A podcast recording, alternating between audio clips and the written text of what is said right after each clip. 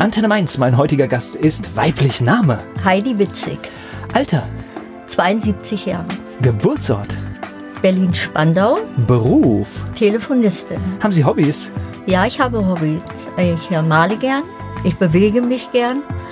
Ich ähm, bin künstlerisch anders begabt mit Vorführung. Ich äh, schreibe gern. Ja, und höre gerne Musik. Oh, das ist schon eine Menge. Gibt es sowas wie ein Lebensmotto? Ja, positives Denken habe ich. Immer. So ein besonderes Merkmal, wenn, wenn sie jetzt Ihren Mann beschreiben sollte oder Menschen, die Sie umgeben. Was, was meinen Sie, was macht Sie aus? Ja, ich bin offen für alles, bin ehrlich, zuverlässig, immer freundlich, immer ein Lächeln im Gesicht, wie meine Mutter schon sagte, habe immer ein Lächeln im Gesicht. Heidi Witzig ist hier, sie hat ein Buch geschrieben, über das und vieles mehr sprechen wir heute. Heidi Witzig ist hier, sie hat ein Buch geschrieben, über das und vieles mehr sprechen wir hier. Mittlerweile wohnt sie in Mainz, ist aber wo ganz anders geboren. Die Autorin Heidi Witzig ist hier zu Gast bei Antenne Mainz. Eine echte Berlinerin hier ja. zu Gast bei Antenne Mainz. Das heißt, Sie sind in Berlin auch aufgewachsen?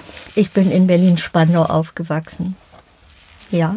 Erzählen Sie mal, wie war denn die Kindheit? Die Kindheit war sehr schön. Wir wohnten halt in einer kleinen Laubenkolonie sind großgezogen worden von den Eltern und die Großmutter wohnte noch da. Und ich hatte noch eine Schwester, die habe ich noch, die wohnt auch noch da. Und ähm, ja, bis zu meinem 17. Lebensjahr wohnte ich in Spandau. Ich bin dann jung Mutter geworden, habe früh geheiratet, habe in Berlin-Spandau einen Mann kennengelernt Sie gehen jetzt sehr, sehr, sehr schnell durch, durch, durch die Themen. Ich bin das ja immer will so, ich gar nicht, ja. Ich bin ja immer sehr, sehr, sehr neugierig. Das heißt, was hat denn so eine Kindheit in, in Spandau ausgemacht? Die hat sich von den Stadtkindern total, wie sagt man? Unterschieden. Unterschieden, ja. Und ähm, wir haben in, in allem eigentlich nachgehangen, aber wir haben nichts vermisst. Wir sind glücklich gewesen mit ähm, den einfachen Mitteln, mit denen wir da gespielt haben, mit denen wir uns umgeben haben. Die Eltern haben nicht viel Geld verdient. Und ähm, die Stadtkinder waren dann auf eine Art und Weise neidisch. Die habe ich dann öfters eingeladen. Und meine Mutter arbeitete beim Bauern. Und dann habe ich sie mit auf dem Feld genommen und siehe da, auf einmal fanden sie dieses Leben, wie wir gelebt haben, doch ganz schön und sind öfters gekommen. Jetzt muss ich gerade überlegen, ähm, wenn man heute in Berlin unterwegs ist, sind, glaube ich, viele Stadtteile, die damals auch noch recht abgelegen waren, heute eigentlich auch doch schon irgendwie großstädtischer geworden. Ja. Das war, glaube ich, zu ihrer Zeit noch anders, ne? Ja, das war zu dieser Zeit noch anders. Aber in dem Jahr 1963, 64 wurde dann unsere Laubenkolonie abgerissen. Und da war es denn so, dass mein Mann Oldenburger war, der in Berlin, nach Berlin kam und mich kennenlernte. Es sollte dann auch gleich wohl irgendwie funken. Ich musste heiraten und äh, zu dieser Zeit wurden die Lauben abgerissen und wir hatten keine Wohnung. Und da war das das Beste, dass mein Mann mit mir nach Oldenburg zog. Also ging es von Berlin. Von Berlin mit 17 Jahren ein Kind, Vierteljahr alt, nach Oldenburg in Oldenburg. Berlin war ja damals, also ich meine auch dadurch, dass sie eingemauert war, war ja trotzdem Großstadt. Ne? Und Oldenburg ist, glaube ich, dann doch nochmal eine andere Hausnummer, oder? Das ist eine ganz andere Hausnummer. Weil ich war ja unerfahren eigentlich. Ich habe ja eigentlich auch ähm, die Teenagerzeit, ich habe ja nichts erlebt. Ich kann ja gar nicht groß mitreden. Also jedes Mal, wenn dann mein Mann später auf Reisen ging, mit mir zurück zur Familie nach Berlin, dann hat er mir Berlin erstmal gezeigt. Und ähm, da habe ich, ja. Es geht gleich weiter im Gespräch mit Heidi Witzig hier bei Antenne Mainz. Sie wohnt schon sehr lange in Mainz, kommt aber gebürtig aus Berlin und über die Zeit in Berlin spreche ich jetzt mit der Autorin Heidi Witzig. Sie ist hier zu Gast bei Antenne Mainz. Aber Mauer haben Sie als, als Kind Doch, schon mitbekommen? Habe also, ich mitbekommen, ja. Okay, es spielte irgendwie eine Rolle im Leben. Das spielte eine große Rolle, das weiß ich noch. Meine Mutter, die arbeitete direkt am Feld, wo die Mauer denn auch gebaut wurde. Und das habe ich dann schon hautnah mitgekriegt als Kind. Bloß ich habe das alles so ein bisschen, ja, ich war verspielt, weggesteckt, sagen wir mal so. Ist ja vielleicht auch ganz gut. Das war besser auch, für mich, ja. vielleicht, ja. Ich rede mit meinen Gästen immer gerne auch über die, die Schule. Das heißt, Sie, Sie sind in Berlin zur Schule gegangen erstmal? Ich bin in der Förderschule in Berlin-Spandau zur Schule gegangen. Ja, wir hatten einen weiten Fußweg, es ging. Ja, wie alle Kinder früher. Da gab es noch nicht so, dass wir ein Auto hatten oder zur Schule gefahren wurden wie heute. Ja, von der ersten bis zur sechsten Klasse in einer Grundschule. Und dann ging es äh, kurz um die Ecke in einer Oberschule. Okay. Ja. Waren Sie eine gute Schülerin? Wenn ich das jetzt hier so sagen darf. Ich finde, mit, mit über 70 darf man alles sagen, oder? Ich würde alles erzählen. Ich würde es auch in meinen Büchern schreiben, wenn ich noch überhaupt welche schreibe. Als Note schon unterwegs oder zumindest äh, in Arbeit. Ähm, nein, ich war keine gute Schülerin. Ich war als dreijähriges Kind oder zweijähriges Kind in eine Wassertonne gefallen und hatte daher immer Ohrprobleme. Es hat Jahre gedauert, naja, bis ich damit fertig geworden bin. Das heißt also auch tatsächlich nicht, nicht richtig gehört? Nicht richtig gehört. Ja. Also ich bin immer aufgefallen mit Schwatzen, Schwätzen, die Schülerin stört den Unterricht und, und, und. Habe auch alles gar nicht so registriert manchmal. Wie gesagt, ich war verspielt. Ich, und durch das Ohr, das linke Ohr war sehr stark beschädigt. Und meine Eltern haben alles dafür getan, aber es hat nichts genützt. Dass ich Telefonistin geworden bin, ist sowieso ganz doll, weil ich immer mehr merkte, dass es nicht an dem Schwerhörigen liegt von der Wassertonne, sondern Vernarbungen im Ohr. Da war wohl mal eine Operation, wie ich ganz klein war oder so. Und ich irgendwas mitbekommen habe, was meine Mutter auch hatte. Sie klagte über die linke Kopfhälfte. Sie hat alles verstanden und so geht es mir. Ich verstehe sehr viel, aber ich kann manches nicht zurückgeben. Und das hat man mir immer irgendwie angezettelt, angekreidet, obwohl ich gar nicht wusste, was, woran das liegt bei mir. Ne? Und auch als Telefonistin passt nicht auf oder naja, immer, immer irgendwie hatten sie es mit mir und ich konnte denen das nicht erklären, woran das lag. Selbst mein Mann in zweiter Ehe, der sagt auch immer, Heidi, ich habe dir das doch erzählt. Und dann sage ich, ich kann es manchmal nicht wiedergeben. Mhm. Aber was ich behalten möchte, was für mich ganz wichtig ist, das behalte ich. Das ist doch schon mal ein guter Ansatz, ja. Das, also, vielleicht soll es so sein, ja. dass ich vieles nicht mitgekriegt habe, was vielleicht gar nicht so gut gewesen wäre. Ja, wir wissen ja auch heute so viel unnötiges Zeug, das muss man ja auch immer noch dazu sagen. Ähm, das heißt ja. aber, Sie sind trotz äh, dieser Beeinträchtigung irgendwie durch die Schule gekommen. Ja, doll. Ja? Nein, eigentlich, wissen Sie, was für mich war das Beste gewesen? Wirklich, was mir passiert ist, einen Mann kennenzulernen, der ausgelernt hatte, der Schreiner war geheiratet wurde und ein Kind bekam. Und dann bekam ich noch zwei andere Kinder in Oldenburg.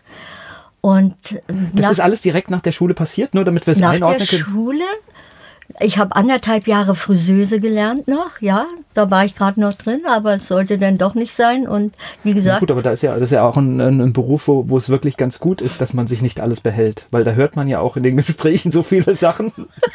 Super. Obwohl ich war sehr gut als Friseuse, äh, weil alles, was mit kreativ mit zu tun hat, äh, das war mein Ding gewesen. Und schweren Herzens mussten sie sich dann halt von mir trennen, ja. Okay. Die wollten ein bisschen mehr aus mir machen, weil ich sehr praktisch und alles veranlagt war. Ich hätte das gepackt, natürlich, aber jetzt, äh, wir waren zu dritt und alle drei wurden auf einmal schwanger. Also die arme Chefin und Chef werde ich nie vergessen.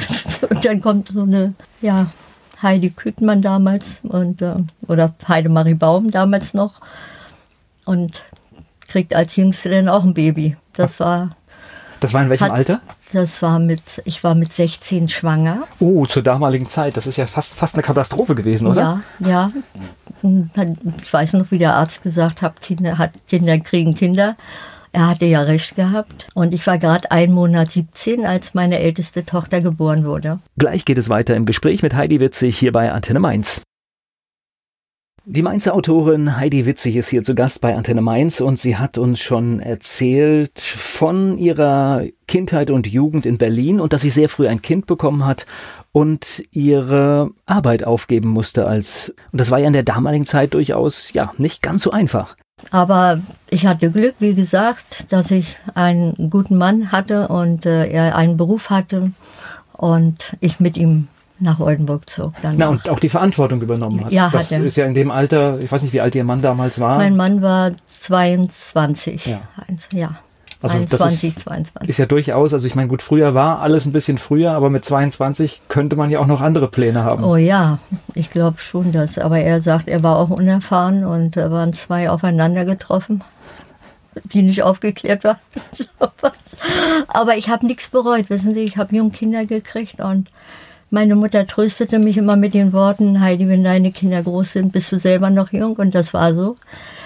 Und ich habe halt meine Teenagerzeit vielleicht nicht mit so erleben können, was mein heutiger Mann jetzt sagt immer. Aber ich sage, ich habe das danach erlebt. Ich wollte gerade sagen, irgendwann ist man ja alt genug. Also man kann vielleicht nicht alles nachholen, aber es gibt durchaus Dinge, die man nachholen kann.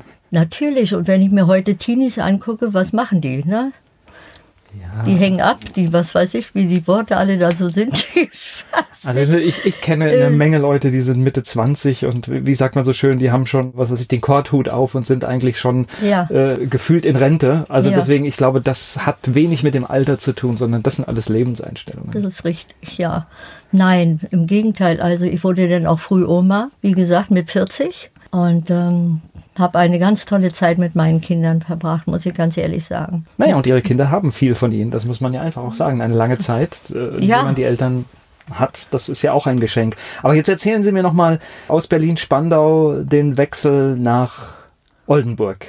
Also erstmal denke ich, der Berliner hat ja schon eine spezielle Mentalität, die sind offen, die jo. sind manchmal auch ein bisschen frech ja. und äh, auf jeden Fall reden sie viel. Und jetzt kommen wir in den Norden und ich glaube, es wird wortkarger, oder?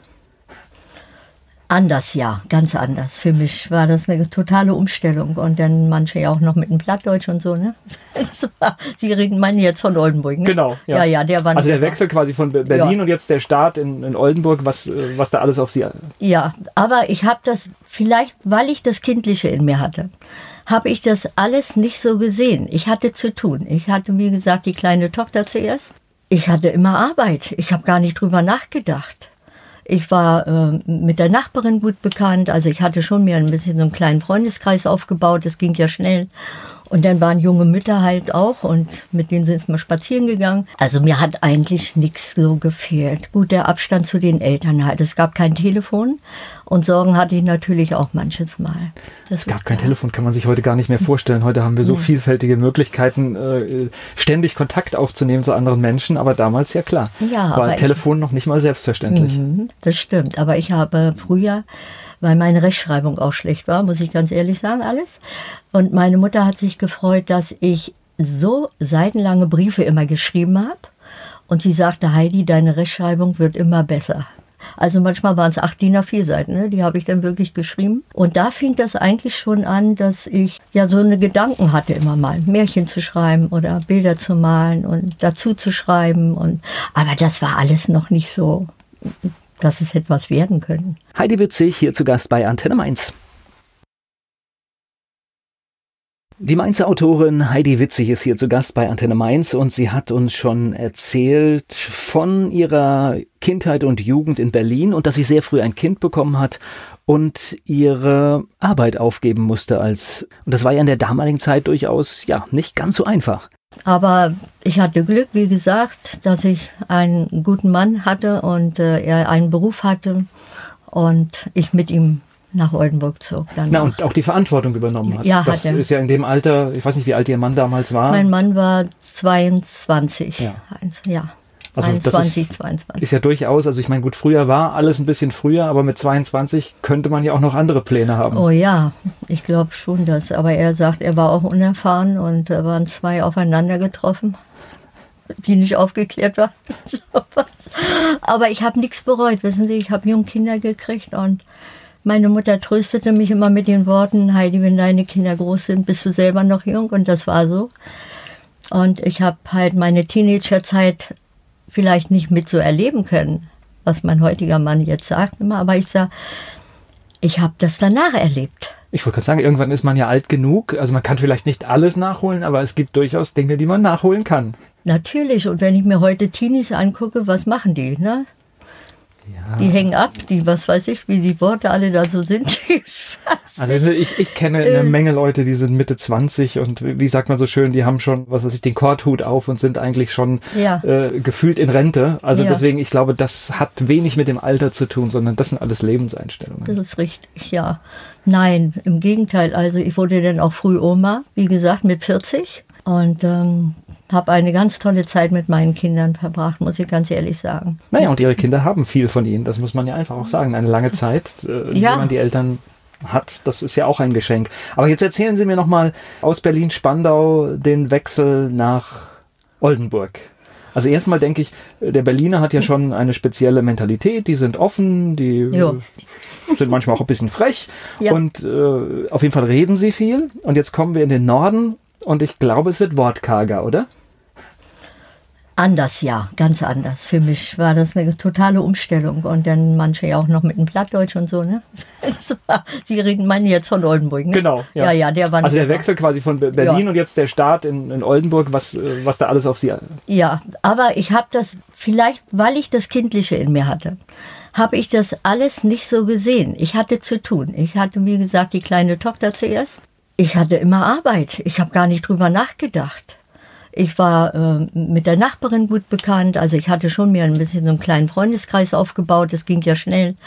Und dann waren junge Mütter halt auch und mit denen sind wir spazieren gegangen. Also mir hat eigentlich nichts so gefehlt. Gut, der Abstand zu den Eltern halt. Es gab kein Telefon und Sorgen hatte ich natürlich auch manches Mal. Das Es gab kein Telefon, kann man sich heute gar nicht mehr vorstellen. Heute haben wir so vielfältige Möglichkeiten, äh, ständig Kontakt aufzunehmen zu anderen Menschen, aber damals ja klar. Ja, war ich- Telefon noch nicht mal selbstverständlich. Mhm, Das stimmt, aber ich habe früher, weil meine Rechtschreibung auch schlecht war, muss ich ganz ehrlich sagen, alles. Und meine Mutter hat sich gefreut, dass ich so seitenlange Briefe immer geschrieben habe. Und sie sagte, Heidi, deine Rechtschreibung wird immer besser. Also manchmal waren es acht DIN A4 Seiten, ne? die habe ich dann wirklich geschrieben. Und da fing das eigentlich schon an, dass ich ja so eine Gedanken hatte immer mal, Märchen zu schreiben oder Bilder zu malen und dazu zu schreiben. Und, aber das war alles noch nicht so, dass es etwas werden können. Heidi Witzig hier zu Gast bei Antenne Mainz. Heidi Witzig ist bei mir. Sie kommt aus Mainz, hat ein Buch geschrieben. Gebürtig kommt sie aus Berlin, ist über Oldenburg dann irgendwann nach Frankreich gezogen. Sie ist hier zu Gast bei Antenne Mainz. Ja, die, die, diese französische Lebensart, die sich ja so ein bisschen von den Deutschen unterscheidet, das- kriegt, nimmt man da was mit? Ja. Also sie, sie sind ja so ein bisschen grundentspannter und äh, ich glaube, sie verstehen es etwas mehr zu genießen als der Deutsche, das Leben, die Auf Franzosen. jeden Fall. Wir sind sehr gerne essen gegangen immer. Das war das Schönste überhaupt.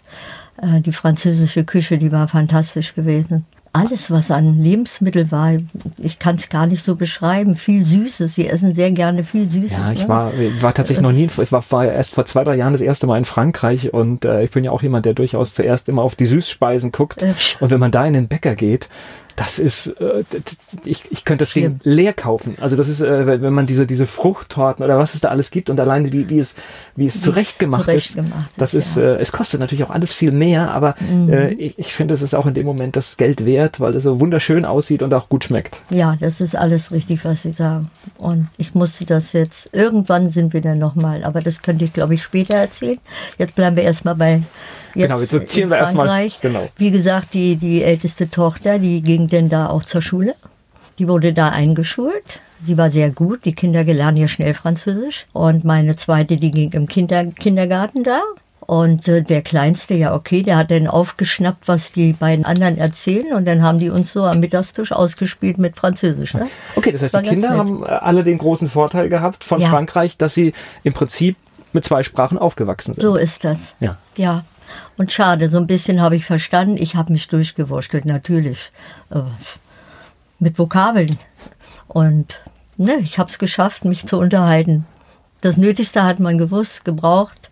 Und es ist ja heute Selbstbedienung fast überall. Aber es ist schade, muss ich ganz ehrlich sagen, dass ich da den Kurs nicht belegt habe.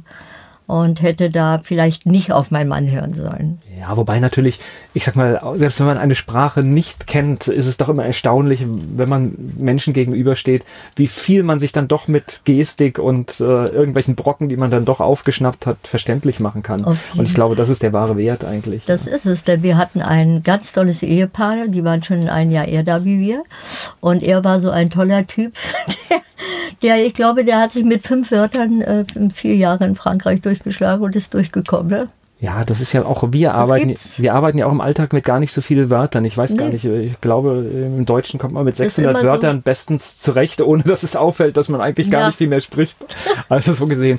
Okay, äh, jetzt kann ich mir vorstellen, äh, das hört sich nach einer ganz guten Zeit in Frankreich an und äh, Ja, wenn man aber, schön. wenn man aber dann weiß, es geht zurück und es soll nicht nach Oldenburg gehen, Macht man dann einen Plan und guckt, ja, wo es man, hingeht? man musste Plan machen. Und dadurch, äh, weil wir äh, Deutsche untereinander waren, haben wir dann ja auch ein junges Ehepaar kennengelernt. Er war Soldat. Sie kamen aus Mainz. Und wir wurden richtig eng befreundet, ja, das kann man so sagen. Und die haben gesagt, Mensch, zieh doch mit uns nach Mainz, kommt doch zurück. Er hatte einen Blumenladen, die Eltern hatten einen Blumenladen, sehr bekannten sogar in Mainz. Und und, und, und mein Mann würde bestimmt Arbeit finden. Und so war es denn auch. Er hat sich beworben in der Standardverwaltung bei der Bundeswehr in Mainz als Schreiner. Und da hatte er Glück, weil er diesen Posten bekommen hat. Und er hat natürlich, Berlin ging gar nicht, weil die Mauer noch war. Das ging ja eben nicht. Sonst wären wir auch nach Berlin. Jetzt, jetzt wären wir nach Berlin gezogen. Das wäre mein Wunsch gewesen, aber es ging nicht. Und aber Sie haben die Wahl nicht bereut, ne? oder? Nein. Okay. Nein, nein, überhaupt nicht. Im Gegenteil, ich bin ja mehr Mainzer als überhaupt alles zusammen. Über 40 Jahre bin ich Mainzer. Und von daher. Ich spreche gleich weiter mit Heidi Witzig hier bei Antenne Mainz.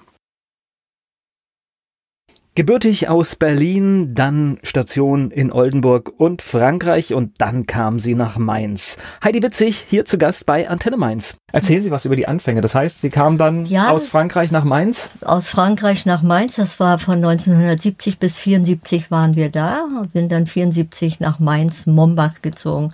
Ja, Mombach, wir wussten ja gar nicht, welcher Vorort, wo, wo was. Es hieß nur äh, toll, Plantagen, Äpfel, Pflaumen. Also es war alles irgendwie ländlich gewesen zu der Zeit, wo wir noch hingezogen sind. Das war am Westring gewesen in einem fünfstöckigen Haus, glaube ich. Ja, der Westring ist ja noch. Und ähm, ja, da sind meine Kinder dann auch zur Schu- unsere Kinder zur Schule gegangen. Ich überlege gerade, aber im Westring heute sind. Ist noch, doch. Ja, ja, der Westring ist schon da, aber ich überlege von, von Obstplantagen. Waren da. Ja, ja, sieht man aber, sieht man aber nicht, nicht mehr viel, ne? Alles ja, zu. Verrückt, ja. Ja, das hat sich ja, mein Gott, das sind ja jetzt so viele Jahre her, wo sich alles so verändert hat und wenn man das so hautnah mitkriegt. Nur, ich habe dann ähm, 1976 habe ich dann noch mal Glück gehabt und einen Beruf erlernt und das war Telefonistin. Bei der Bundeswehr auch. Und äh, 30 Jahre war ich dabei, muss ich ganz ehrlich sagen. So, jetzt äh, müssen wir mal den jüngeren Hörern erklären, was eine Telefonistin ist, weil heute kennt man ja nur noch Callcenter, wo nach langem Warten irgendjemand mal dran geht. Aber damals mussten ja wirklich noch Verbindungen manchmal auch. Ähm, Das war ganz schlimm. Ja, ich hatte ja nun wirklich gar keine Erfahrung. Ich konnte meine Friseurlehre nicht äh, zu Ende machen, hätte jetzt auch mit dem Beruf gar nichts zu tun. Ich habe äh, für meine Kinder gesorgt, ja, bin rumgereist, rumgezogen. Aber ich habe mich getraut. Ich hatte vor, vor, vor nie Angst, irgendwie was anzupacken und auszuprobieren. Und äh, da hatte ich hatte Mut dazu. Eine, eine Bekannte im Haus, die sagte, ob ich nicht Lust hätte, bei der Bundeswehr anzufangen. Es sind zwei Stellen gesucht, einmal eine Fernschreibstelle und einmal eine Telefonistin.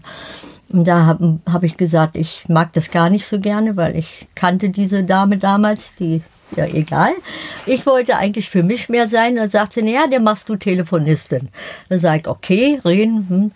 So, dann dachte ich erst mal an meine Ohren wieder. Ne? dachte ich, oh Gott, wie wird das? Nein, also ich musste wirklich, ich hatte Glück mit 30 eine Prüfung abzulegen. Mir fiel das sehr schwer. Das waren so Zeiten gewesen, wo ich einen blinden Kollegen hatte, der mich sehr unterstützt hat und äh, meinte, Heidi, du mach dich nicht verrückt und du musst das ganze Buch hier nicht auswendig lernen, das darfst du eigentlich gar nicht mit nach Hause nehmen. Also ich wollte wirklich alles wissen. Und dann habe ich das auch gelassen und wie er schon sagte, die Praxis hat den gebracht. Aber ich habe meine Prüfung mit Bravour bestanden. So, da war ich sehr stolz drauf. Also das Bevor war, wir jetzt auf Ihren Job eingehen, jetzt ist ein Begriff gefallen, äh, Fernschreiber. Ähm, Das, das ist ja so weit weg äh, in der, in der heutigen Zeit. Äh, ähm, ja. das, das müssen wir, glaube ich, ganz kurz erklären. Fernschreiber war im Prinzip, irgendwo wurde ein Text geschrieben und auf einer Art Schreibmaschine ist Ja. der Text dann quasi an der anderen Stelle äh, In rausgekommen. anderen Räumen war das, denn wir waren auf einem Flur, damals noch im Bunker gewesen, das erste Jahr, wo ich gearbeitet habe. Und die waren dann für sich so diskret alles schön zu. Und ja, wir hatten da gar nichts mit zu tun im Grunde. Schwere Maschinen, da ging es immer los, laut, klappern Gerattert, und genau. rattert. Ja, äh, war auch gar nicht jetzt mein Ding, weil Gleich geht es weiter im Gespräch mit Heidi Witzig hier bei Antenne Mainz. Sie kam nach Mainz und wurde Telefonistin bei der Bundeswehr. Heidi Witzig ist Autorin und zu Gast hier bei Antenne Mainz. Sie uns über das Telefonieren äh, oder äh, Ja, über ja, den ja, Alltag ja. da sprechen. Wie ging das? Das heißt, äh, Sie haben Verbindungen hergestellt, Gespräche Ja, angenommen? also am, am Anfang war das denn so, ich kam dann wirklich da in eine Gruppe rein, äh, mit ein Mann und nur Frauen. Ja, wir saßen, wir waren im Schichtdienst. Es war vier, fünffach Schichtdienst. Wir saßen wie die Hühner auf einer Stange. nebeneinander und jedes Mal, wenn dann eine neue kam, die der haben sie dann ja erstmal ein bisschen verkohlt und das war ich jetzt, weil ich ja nun gar keine Ahnung hatte. Haben mich denn, wir hatten damals noch diese Stöpselanlage, ne, wo man wirklich noch hier ähm, die Städte und alles Ort, wo wir da rein mussten und verbinden, Verbindung aufbauen mussten. Man sieht es manchmal in alten Filmen, ja? Ja, also das war schon, aber es, wenn man es beherrscht hat, war es schon schön. Nur hat man denn mit äh, die Kollegen, die mich ärgern wollten, die haben denn am ganz anderen Ende von irgendwo München oder äh, Hamburg, überall war die Bundeswehr vertreten. Und dann haben die gesagt, wir haben eine neue. Das sind Kollegen, die duzen uns ja alle. Ne? Wir haben eine neue, die wollen wir mal irgendwo hinschicken, wo sie sehen muss, dass sie wieder rauskommt. Okay. Und ich, ich hatte Schwierigkeiten. Und dann sagten die einmal Quetsche Mombach. Wir schicken die nach Quetsche Mombach. Dabei war das Mombach unser, wo ich gewohnt habe. Und ich denke, was erzählen die da? Und bis ich da drauf gekommen bin, dass die mich eigentlich nur verkohlt haben und mein eigener Vorort von Mainz war, haben die mich im Kreis rumgeschickt. ja, es war ein Lacher, aber war eine schöne Erinnerung, muss ich sagen. Nein, aber diese Verbindung herstellen, das war schon, ja, wenn man sich alles so einfach vorstellt mit Kabel. Und ich war überhaupt nie eine, die mit sowas zu tun hatte. Es ist, es ist verrückt, weil heute geht ja alles automatisch und Ja. äh, kein Mensch fasst da mehr irgendwas an. Das machen Maschinen, Computer stellen die Verbindung her. Ja. Aber damals war es tatsächlich so, viele Dinge mussten von der Hand erledigt werden. Ja, Ja. und und ich glaube, es war auch, äh, politisch war das ja äh, durchaus auch eine angespannte Zeit, wo sie bei der Bundeswehr waren. Ich Ja. glaube, es war auch zum Teil dann halt auch Da waren auch noch Übungen gewesen, ja, die wir wirklich dann äh, nachts ging das dann wirklich die ganze Nacht dann auch äh, wirklich durch hier mit diesen Alarmübungen, wo wir dann ja viel zu sehr viel zu tun hatten und ähm, ich kann das jetzt gar nicht so doll wiedergeben. Ich möchte viel erzählen und Na, ich, ich glaube, es war einfach, äh, weil es halt einfach äh, dieser Ost-West-Konflikt, Ja, weil der halt angespannt ja war. noch. Und das heißt, es war jetzt auch die, die, die Bundeswehr war ja, also gerade so in den, in den 70er und, und 80er Jahren, glaube ich, so in, einer- in einer Art Dauerbereitschaft. Ja. Weil man immer damit ge- gerechnet hat, irgendwas passiert. Wir waren ja aber vom militärischen Abschirmdienst überwacht, sowieso. Ja? Und äh, mussten schon, ist ja auch richtig, das war zu dieser Zeit ganz doll nötig. Aber die ganzen Jahre war das so, dass das immer im Hintergrund war. Und Sicherheit für die Menschen, auch die eingestellt wurden. Und zumal ich in Berlin geboren bin, also man musste da schon irgendwo alles auch unterschreiben. Und, Und sie durften wahrscheinlich auch nicht mit dem Auto nach Berlin wir fahren. ne? durften nicht nach Berlin fahren, nein. Das heißt also, wenn, wenn war das Flugzeug das, der Weg. Fliegen war denn zuerst, ja. Aber sie waren noch mal in Berlin in der Zeit, logischerweise. Wir waren noch in Berlin. Ja. na klar waren wir in Berlin. Aber wir sind mit der Bahn gefahren, ja. Aber Auto doch, nee, Moment mal, wenn ich mich erinnere. Na, ich weiß nicht, mehr. ähm, also ich, ich komme auch aus... muss ich, auch erstmal die Zeit wieder zurück. Ne? Na, ich ich kenne es also nur, ich, ich komme halt auch aus einer Familie, Vater war auch bei der, bei der, bei der Bundeswehr Mhm. und tatsächlich für uns war das so, wir durften, es war quasi der ganzen Familie, also untersagt ist zu viel gesagt, es war empfohlen, nicht, Nicht. durch die DDR zu fahren. So ist das. So ist das. und deswegen, ja. äh, wir waren auch in der Zeit in Berlin. Es war im, bei uns war Aber- halt, wir sind, wir sind halt geflogen nach Berlin, als wir uns Berlin angeschaut geflogen, haben. aber wir sind auch denn doch mit dem Auto gefahren. Bloß Mhm. die haben ja dann schikaniert an den Grenzen. Ne? Wer denn, ja, überhaupt denn so. Aber dadurch, dass mein Mann ja kein Offizier war in dem Sinne. Und bei mir war das noch nicht so. Ich weiß nicht. Das war, ja, 74, 76. Nee. Gleich geht's weiter im Gespräch mit Heidi Witzig hier bei Antenne Mainz.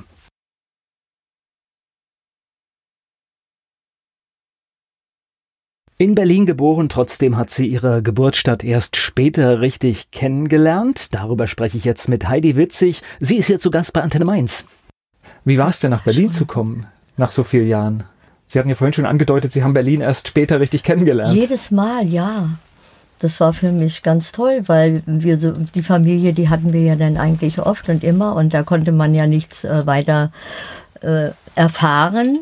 Für die war Berlin Berlin und das war eingesessen, aber mein Mann ist dann mit mir gefahren und hat dann Wobei wir Ja, richtigerweise immer West-Berlin sagen müssen zu dieser Zeit noch. Äh, Ja. ja. ja. Was war denn 1989 für Sie für ein Gefühl? Also ich kann Ihnen mal was sagen. Also es war die Zeit, wo ich meinen Mann geheiratet habe. Das war 63. Davor war der Maueraufbau. Ja. Er kam mir dann auch, um das alles zu sehen und sich und zu fotografieren. Und da fing das ja eigentlich an. Und ich habe mich von meinem Mann getrennt, als die Mauer fiel. Ich bin 89, 90 ausgezogen Okay. in erster Ehe. Mhm. Ja, das war ganz was Tolles, weil ich immer dran geglaubt habe. Mein Mann sagte früher immer, er ist alt. Nee, er glaubt das nicht, dass das je noch mal wieder so wird. Und ich, ich habe schon immer gesagt, die Mauer, die fällt irgendwann.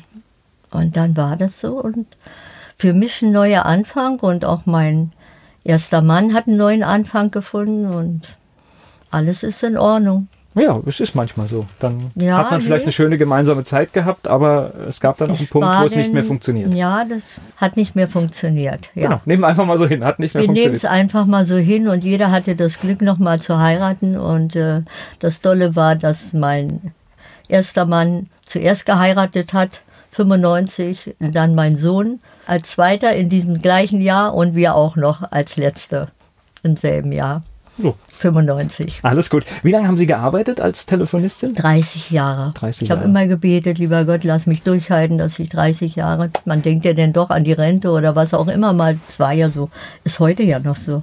Aber ich war glücklich, dass ich 30 Jahre gesund überstanden habe, ja. War eine schöne Zeit. Okay, und da hat sich natürlich auch viel verändert. Irgendwann musste man, glaube ich, keine, keine Stöpsel mehr äh, machen, keine Kabel mehr stecken. Das ist irgendwann verschwunden. Das hat ja aufgehört, aber ich kann Ihnen jetzt gar nicht gen- sagen, gen- genau wann das jetzt war. Jedenfalls äh, hat nicht lange gedauert. Wir sind vom Bunker später hochgekommen, äh, im selben Block. Hier im WBK war das noch. Und ich weiß nicht, ich meine so um 80 rum, es gab kein Stöpsel mehr. Das hörte dann auf. Wir kriegten alles neue Anlagen und äh, war doll. Wie lange haben Sie gearbeitet? Bis 1900? Wenn man sagt von 1976, 30 Jahre, 24 Also bis noch- 2006, ne? 2006. Okay, das heißt, Sie haben äh, auch im Prinzip schon die Anfänge der Digitalisierung Ja, und das, das Computerkommen haben Sie alles noch Alles. mitgenommen. Ja. Es war dann auch so eine Zeit gewesen, wo wir manchmal zu viele Leute waren und man musste uns beschäftigen. Und ich weiß noch, ich war so kurz vor 50. Und dann hieß es, wir müssten alle noch mal eine Prüfung ablegen als Fernschreiber. Und da habe ich gedacht, ja. Aber wissen Sie, das war für mich wieder so eine Herausforderung. Wir mussten es lernen, auch blind zu schreiben. Aber das ist doch eine klasse äh, Geschichte. Also ich, ich habe Schreibmaschine blind schreiben gelernt in der Schule und ich sage, das ist, gehört zu den besten Dingen, die ich gelernt habe. Das war toll, ja. Aber Weil, die, das hilft mir heute noch weiter, weil ich so viele Sachen schnell erledigen kann Ja. und ich halte das für so eine tolle Fertigkeit, die man, die man sich aneignen kann. Ja, nur das waren Fernschreibmaschinen, die sind ja viel höher. Ne? Das Ja. sind ja ganz andere äh, Maschinen als die normalen. Und äh, ich weiß noch die Prüfung, wie die war. Und alle haben bestanden. Und ich war dann die letzte, glaube ich, im Raum. Und wenn mich immer was gestört hat, dann war es, wenn Leute hinter mir sitzen und äh, haben mich beobachtet und was auch immer. Und dann bin ich durchgefallen. Und mein Chef hat aber auf mich gesetzt und hat mir noch eine Chance gegeben. Ich sage, bitte lasst mich doch noch einmal probieren. Aber wenn ich, ich kann hier nichts machen, ich kann hier nicht betrügen, nicht, lassen Sie bitte alle drei Prüfer raus auch, dass die nicht dabei sind. Und dann schaffe ich das vielleicht. Und ich sage Ihnen, ich habe es geschafft. Und mein Chef war so stolz gewesen, das werde ich nie vergessen, wie der sich gefreut hat, dass ich die Prüfung doch geschafft habe. Egal wie man schreibt, ob das ein Finger ist, zehn Finger, zwei Finger, aber ich habe es geschafft, wissen Sie, und das war für mich die größte Herausforderung überhaupt. Ja, und vor allen Dingen, also äh, ich finde, da, da, da haben wir Deutschen, glaube ich, auch so ein bisschen ein gestörtes Verhältnis. Ja. Ich finde, es ist nichts Schlimmes, durch eine, eine Prüfung zu fallen. Schlimm ist eigentlich nur, wenn man äh, selbst die, die, die, die zweite Chance nicht in Anspruch nimmt und man sie nicht bekommt. Das finde ich schlimm. So durch eine Prüfung zu fallen, ist ja eigentlich, man hat einen Weg gefunden, wie es nicht geht und fertig aus. Ja, ja aber man, ich, äh, ich denke immer, ich habe so Nachholbedarf gehabt, einfach mal mir selber was zu beweisen. Das kann schon sein, durch die vielen Jahre. Eben Jungmutter und äh, immer angewiesen auf einen Mann. Irgendwo war man schon abhängig auch, meine ich. Und vielleicht war es das immer, dieses Streben nach Verwirklichung, dass ich sage, ich habe auch mal was bewiesen, oder? Ja gut, aber ich meine, Sie haben ja einiges. Sie haben sich getrennt, äh, haben alleine wahrscheinlich erstmal eine Zeit lang gelebt, ja. sind zurechtgekommen. Ja. Sie haben Ihren Beruf gefunden, ist doch alles, alles perfekt. Ja, das Und ich glaube an dem, deswegen hatte ich so gefragt, äh, Beginn der Digitalisierung, ich meine, da sind ja in der Zeit durchaus auch viele schon dran gescheitert, dass sie gar nicht mehr offen waren dafür, dass neue Systeme kommen, ja. dass die Welt sich ändert. Und das war ja nur ein Vorgeschmack. Wir haben das ja heute ständig und das überall. Ja. Es geht gleich weiter im Gespräch mit Heidi Witzig hier bei Antenne Mainz. Ich bin Volker Pietsch. Heidi Witzig hat ein Buch geschrieben, ist hier zu Gast bei Antenne Mainz, hat uns erzählt, dass sie für die Bundeswehr als Telefonistin gearbeitet hat. Am Anfang wurden die Verbindungen noch richtig gesteckt, aber irgendwann war das vorbei. Nachher war das ja dann auch so, dass die Arbeit weniger wurde, weil viele konnten dann ja selber durchwählen. Das war ja vorher auch nicht. Die mussten immer über uns gehen, über die Vermittlung, dass wir vermitteln durften. Und wie das denn nachher auch aufkam, dann wurde auch die Arbeit natürlich immer anders weniger, sagen wir ja. mal so.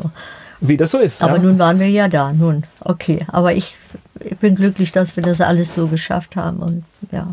So, jetzt ist aber dann 2006 gekommen. Auf einmal ist der Job weg. Das heißt, man muss ja irgendwas machen mit seiner Zeit, oder? Ja, dann war ich ja wirklich erst mal zwei Jahre so zu Hause, das stimmt. Ich habe ja dann nochmal sicher, ich war verheiratet mit einem neuen Mann, der reiselustig ist, der viel unternommen hat und der Offizier ist.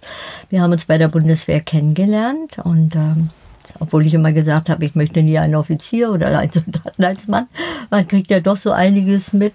Und äh, nee, war für mich zu anstrengend, aber es äh, sollte so sein. Und ich bin glücklich darüber, dass ich diesen Mann kennengelernt habe. Und ähm, ja, es war nie Langeweile da, wie gesagt. Und dann sind wir ja nochmal nach Holland gezogen. Mein Mann wurde versetzt nach Holland. Und dann konnte ich, ähm, bin ich auch ein, zwei Jahre mit nach Holland gegangen. Wo ging es hin? Nach Büdel in Holland war das. Sagen Sie mir, Büdel. was in der Nähe ist, was Größeres? In der Büdel, ja, die deutsche Grenze ist ja nicht weit weg. Ne? Okay, also direkt an der Grenze. Ja, da, wo überall die Tomaten angepflanzt werden, ja?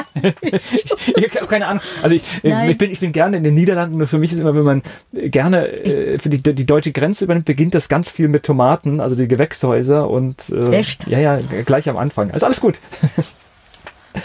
ja, also mein Mann war da Chef von der Gruppe. Ich kann, wenn ich jetzt wirklich gewusst hätte, was auf mich zukommt. Äh, alles gut, alles gut. Hätte das wissen wir gar nicht so genau.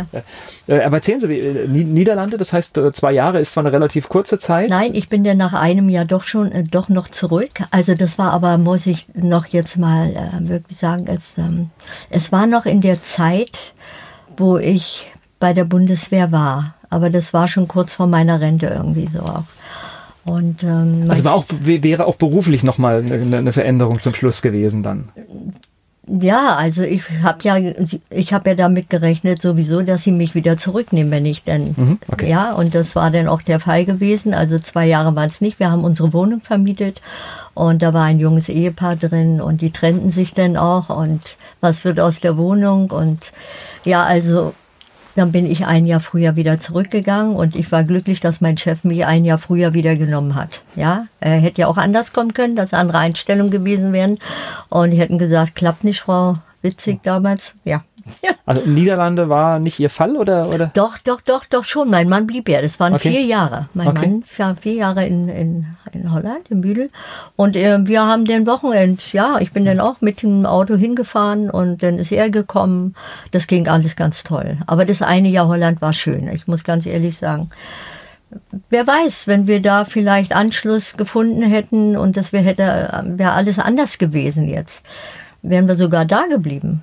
Ja, das ist. Man äh, hätte auch, viele sind da geblieben und haben sich da ein Häuschen gekauft oder eingemietet. Ja, ich mag, mag eigentlich. Die Niederländer ist auch ein, eigentlich ein sehr weltoffenes äh, Volk. Also Ja. ist am Anfang äh, so in den Beziehungen zu den Deutschen oft ein bisschen unterkühlt, aber wenn das mal so durchbrochen ist, ist das eigentlich auch sehr gut. Ist es auch. Also ich fand die Holländer toll, muss ich sagen. Wobei mein Mann jetzt vom, der hatte eine ganz andere Position, anders, auch toll anders. Okay. okay, Jeder aber für sich.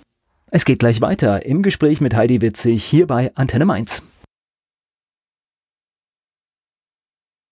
Mein Gast hat heute schon viel aus seinem Leben erzählt über die Stationen in Frankreich, in den Niederlanden, in Oldenburg. Heidi Witzig ist hier zu Gast bei Antenne Mainz.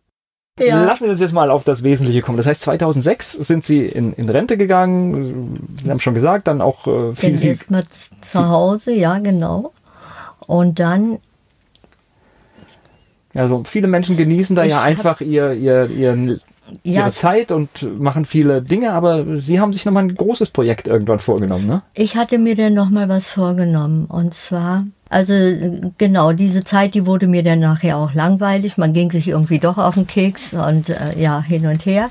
Und dann habe ich, ein, dann kam dieser gewisse Anruf, wo ich jetzt auf mein Buch zu sprechen komme. Also ich habe nochmal ein, ein, eine Stellung bekommen als Hausangestellte in der Oberstadt Mainz. Und äh, ich weiß nicht, ob ich das jetzt, sollen wir das jetzt gleich so erzählen Ja, dürfen von Sie dem erzählen. Buch? Ja, so bin ich eigentlich auch äh, zu dieser Geschichte gekommen. Also erstmal vorneweg, Sie haben ein Buch geschrieben. Ich habe ein Buch dann, nein, nein, nein, so war das noch gar nicht. Nein, Entschuldigung.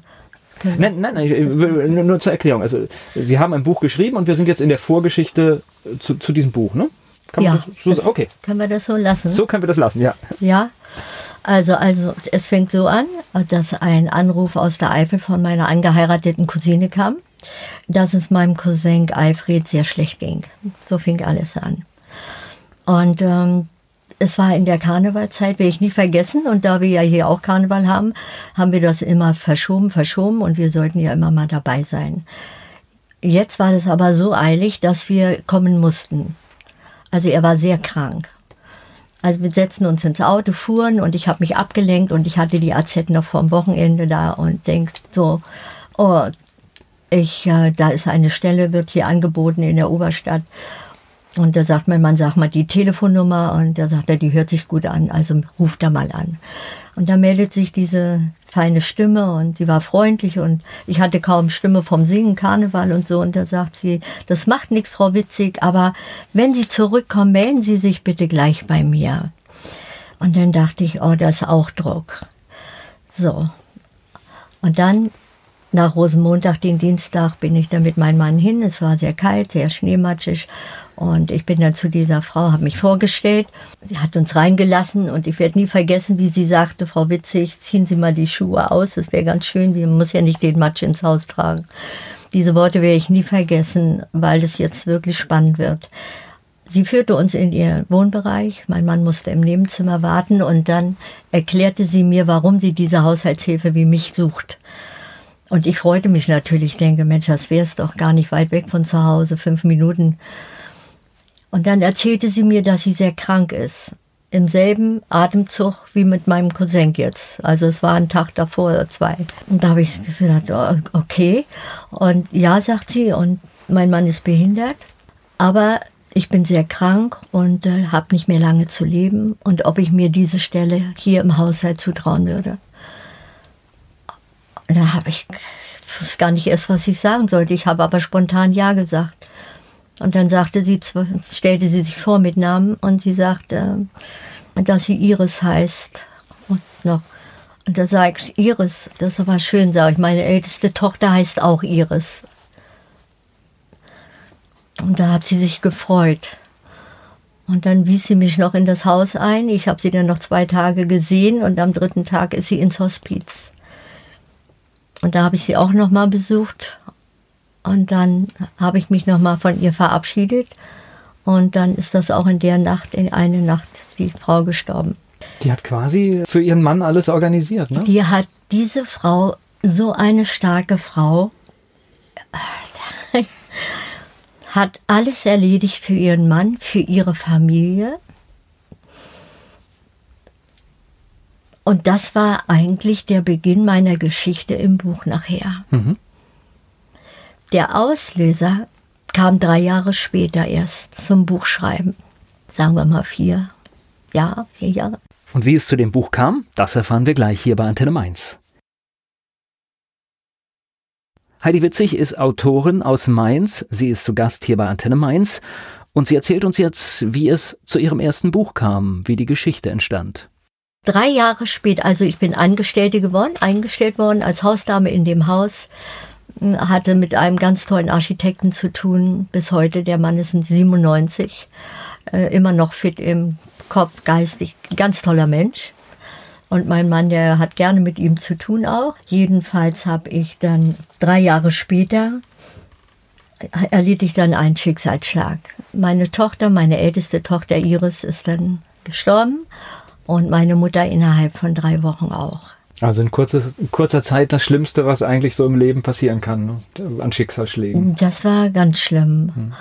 Und äh, wenn ich jetzt aus meinem Buch erzählen soll, dann ist das halt, das ist Zufälle. Ich glaube an gar keine Zufälle mehr, aber es fing auch so an, dass ich diese beiden Frauen auf der anonymen Wiese in Mombach gegenüberliegen.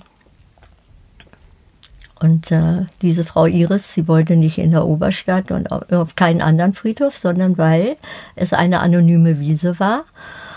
Und meine Tochter wohnte direkt in der Straße, die zum Waldfriedhof führte. Und ist natürlich klar, sie ist auch da. Und ich weiß nicht, inwieweit ich meine Geschichte jetzt weiter erzählen soll. Jedenfalls drei Jahre später noch eine Iris, okay. Dann aber 2014. Werde ich nie vergessen. Also mein Mann hat mir noch mal einmal einen Wunsch erfüllt, der jetzige, und ist mit mir nach Frankreich noch mal gefahren. Und wissen Sie, diese Berlinerin, die da neben mir auf dem Balkon stand in Fontainebleau, die lebte noch. Und ich wollte sie noch mal sehen. Und wir haben sie beide noch mal gesehen und sie hat uns herzlich eingeladen und sie war ja auch schon weit über 90. Und an diesem Tag, das war der 13. Juli 2014, sind wir noch nach Dieppe gefahren. Das war die WM, wenn Sie nicht noch wissen Sie, die WM-Meisterschaft. Und ich weiß das auch noch. Wir hatten das 1 zu 0 durch Götze gewonnen und Feuerwerk kurz vor Mitternacht. Und ich hatte Geburtstag, der 14. Juli. So, dann ging das alles so rein und ich wünschte mir natürlich alles sehnlicher, äh, dass es schön wird jetzt nach der Trauer und so. Dann nach Hause und zwei Tage später, am 16. Juli, reiste meine Schwester an mit ihrem Hund aus Berlin. Die ruhte sich aus und ich ging mit dem Hund meiner Schwester spazieren. Und er zog mich dann in die Nähe vom kleinen Friedhof Hechtsheim. Und je näher ich kam mit ihm, je mehr verspürte ich eigentlich eine ganz starke Gänsehaut. Eine Gänsehaut, die, wo ich dachte, meine Tochter ist da. Ich weiß, dass das unmöglich ist, aber ich habe ja sowas selber noch nicht erlebt. Und dann sind wir wirklich am Tor und vor dem Tor sind zwei große Steine. Das kann jeder sehen der da hingeht und äh, da sitzt ein Schmetterling. Ein wunderschöner Schmetterling. Und der Hund guckt mich an, der wurde ganz anders. Ich, äh, ich hatte das Bedürfnis, einen Schmetterling zu fragen, ob ich mich neben ihm setzen dürfte. Und ich habe mich neben ihm gesetzt. Er blieb sitzen und ich streckte meine Hand aus und er kam spontan auf meine Hand. Und der Hund, der guckte nur zu. Also ich habe sowas überhaupt noch nicht erlebt. Und dann habe ich nur gefragt, ob ich ihn mal an mein Herz nehmen dürfte. Und er ließ es sich gefallen.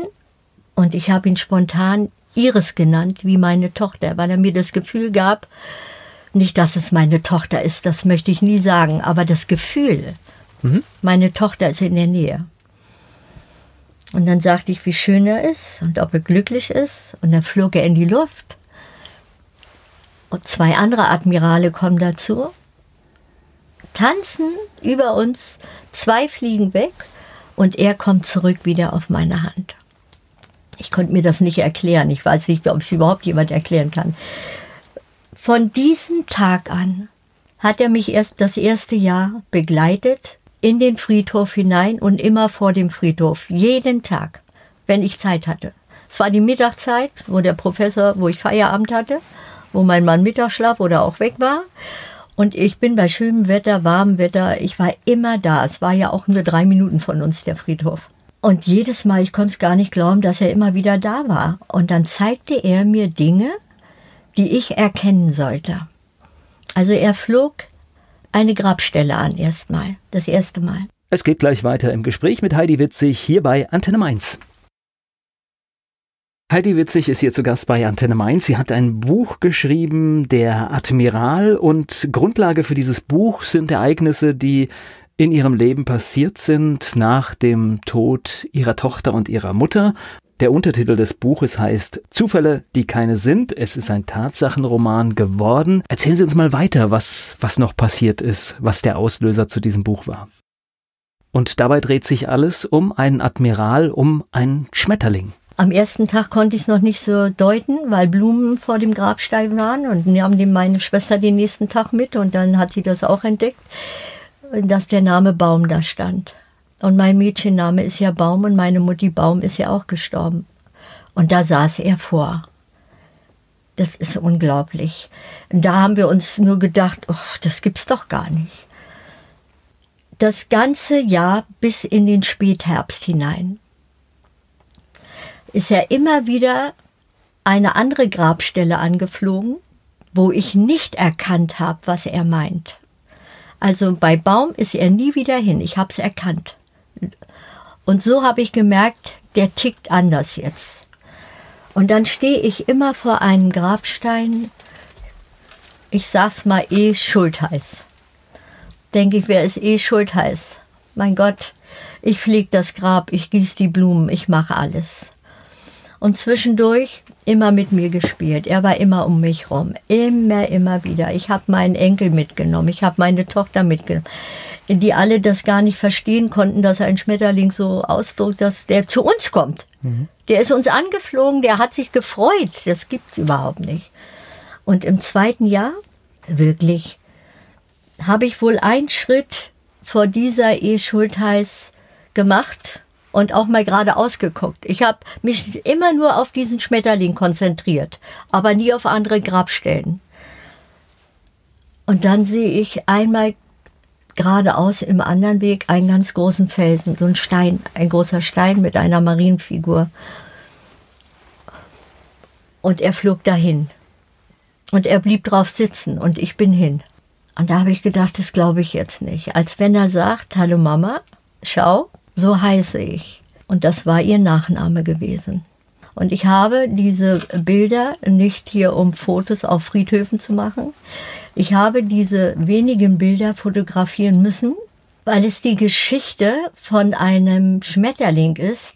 So wahrheitsgemäß, so echt, ich kann es gar nicht beschreiben, dass die Menschen mir meine Geschichte glauben, die ich erzähle und äh, als Buch dann verfasst habe.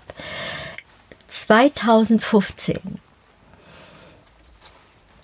Er war immer wieder da. Also das dritte Jahr war der Schmetterling denn da. Also drei Jahre. Von, drei, von 14, 15, 16. 2015 sagte mein Professor, Frau Witzig, er wusste von meinem Traum, ein Buch zu schreiben, schreiben Sie. Schreiben Sie jetzt. Und dann fing ich im September 2015 an zu schreiben. Das heißt, aus den Erlebnissen, die Sie uns gerade geschildert haben, ist ein Roman geworden? Ja. Mhm. Aber es war jedes Jahr was anderes. Und es war immer wieder ein Admiral. Es kann ja nicht der gleiche gewesen sein. Aber das ganz Dolle an dieser Geschichte ist, erstens war es für mich eine Trauerverarbeitung. Das war wirklich eine Trauerverarbeitung. Ein Schmetterling hat es geschafft, mich von der Trauer abzuhalten und mich auf andere Gedanken zu bringen und meinen Traum zu erfüllen, ein Buch zu schreiben. Also das höchste der Gefühle. Und wissen Sie, was das Unglaublichste daran ist? Das möchte ich allen Menschen sagen. Der erste zeigt mir etwas für eine Geschichte. Der zweite Admiral sitzt wieder an der Stelle und er übernimmt die erste Geschichte und führt die zweite fort. Und der dritte übernimmt beide Geschichten und bringt es zu einem Ende. Und es hat mit drei Symbolen zu tun. Im ersten Jahr war der Schmetterling nur da. Im zweiten Jahr lag auf dem Stein, wo der Schmetterling saß, ein kleiner Schlüsselanhänger. Der passte auf meinen kleinen Finger und ich sagte, bestimmt muss ich dieses Jahr wieder was entschlüsseln. Ja, er gab mir ja Aufgaben auf, ich muss was erkennen. Im dritten Jahr lag genau an der gleichen Stelle eine Haselnuss. Ich habe noch nie da Haselnüsse gesehen. Da dachte ich, welche Nuss muss ich diesmal knacken? Aber das ganz Tolle war, dass ich in diesem Jahr davor, in 2015, das dritte Symbol eigentlich gefunden habe. Es fehlte ja eins, es waren ja nur zwei. Und ich wartete einen Tag auf den Admiral und er kam nicht. Und ich guckte überall und suchte ihn. Und dann gucke ich hinter dem großen Stein und dann lag er im Gras. Und ich dachte, ach, der schläft jetzt oder irgendwie. Und dann nehme ich ein Grashalm und das war ein toter Admiral. Und ich hatte auch keine Gänsehaut, weil ich dachte, nee, der kann nicht tot sein, habe ich so gedacht. Und da habe ich das war das dritte Symbol für meine Geschichte. Den habe ich zu den anderen zwei Symbolen aufgehoben in einer Glasschale zu Hause. Heidi Witzig hier zu Gast bei Antenne Mainz. Heidi Witzig, die Mainzer Autorin, heute hier zu Gast. Sie hat den Tatsachenroman Der Admiral geschrieben. Sie haben jetzt gerade im Prinzip so, so die Geschichte erzählt, die zu dem Buch geführt hat. Ähm, aber so ein Buch zu schreiben, das macht man ja auch nicht nebenbei. Das ist ja auch ein bisschen Arbeit, ne? Ich, ich sag's Ihnen. Mein Mann hat mir viel zugetraut. Eigentlich haben mir viele Menschen was zugetraut, weil ich, was ich angefangen habe, immer zu Ende geführt habe. Und ähm, er hat sich gewundert, dass ich wirklich das so ernst genommen habe und habe Nächte gesessen und habe geschrieben. Liebe Frau Witzig, danke für das Gespräch. Leider reicht die Zeit nicht, um noch ganz viele andere tolle Geschichten erzählen, wie zum Beispiel, dass Sie mit einem Lottogewinn viele Bücher gemacht haben und diese in Hechtsheim verschenkt haben. Wer mehr über Heidi Witzig erfahren will, der schaut einfach mal im Internet vorbei www.heidi-witzig.de. Da gibt es alle Informationen zu ihrem Buch Der Admiral und ich kann auch schon versprechen, wem das Buch gefällt, es wird auch bald noch ein weiteres Buch geben. Heidi Witzig, hier zu Gast bei Antenne Mainz.